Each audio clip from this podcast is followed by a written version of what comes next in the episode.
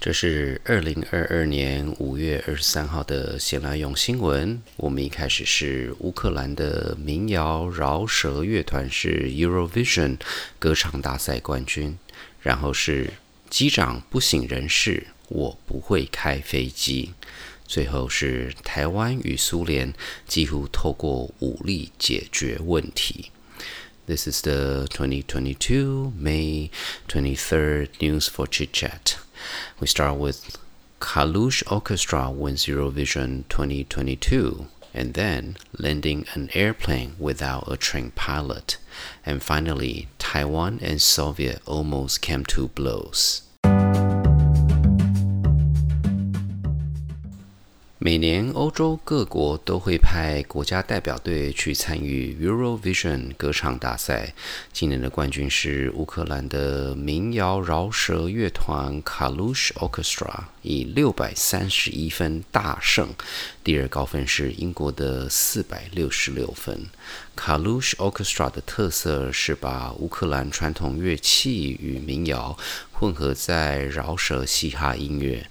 得奖的曲子是。的 Fania，这是战前的作品，讲演唱者与母亲的关系。开战后，这个曲子被公认为代表乌克兰人对于母国的心声。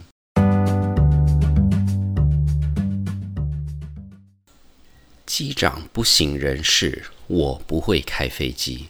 上个星期，美国佛罗里达州的航空交通管理站收到这个求救语音。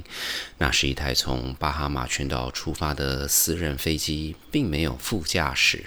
接手驾驶的人并没有飞行经验，数个佛罗里达州航空交通管理台联手，先把飞机位置找出来，另外找到一位飞行员教练与他连线，一步一步的让这台 Cessna 208 Caravan 安全降落。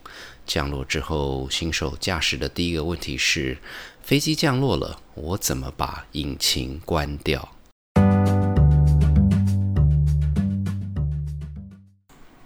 一九五三年，南北韩签署停战协定，台湾中国两岸关系依然紧张。在一九五四年，美国联系台湾，号称苏联级游轮“陶普斯号”行迹可疑，台湾派遣驱逐舰“丹阳舰”将游轮。压抵高雄，台湾政府声明邮轮正驶往上海，而运载的油料是联合国禁止禁止运送的战略物资。苏联抨击美国袒护台湾，要求应尽快归还船只，释放船员，否则将透过武力解决问题。最后，透过台湾。最后，由台湾与苏联透过法国大使馆协议，引渡不愿意接受政治庇护的二十九名船员飞往香港，返回苏联。其余的二十名船员申请政治庇护。其中有十三人陆续前往美国与巴西，至于剩下的七人留在台湾，一直到一九八八年，有三人三个人前后病逝，另外有三位经由新加坡返回苏联，最后有一个人申请规划入台湾籍。如果您想多了解这次闲来用新闻讨论的话题，请上谢伯伯时间的脸书粉砖，参考相关照片、连结与资讯。闲来用新闻的制作团队有 Ariel、Hannah、Lalisa、Oliver 与大叔甲。如果您喜欢闲来用新闻，请在您聆听的平台上订阅、打五颗星、按赞与留言。这个星期三的谢伯伯时间将会与。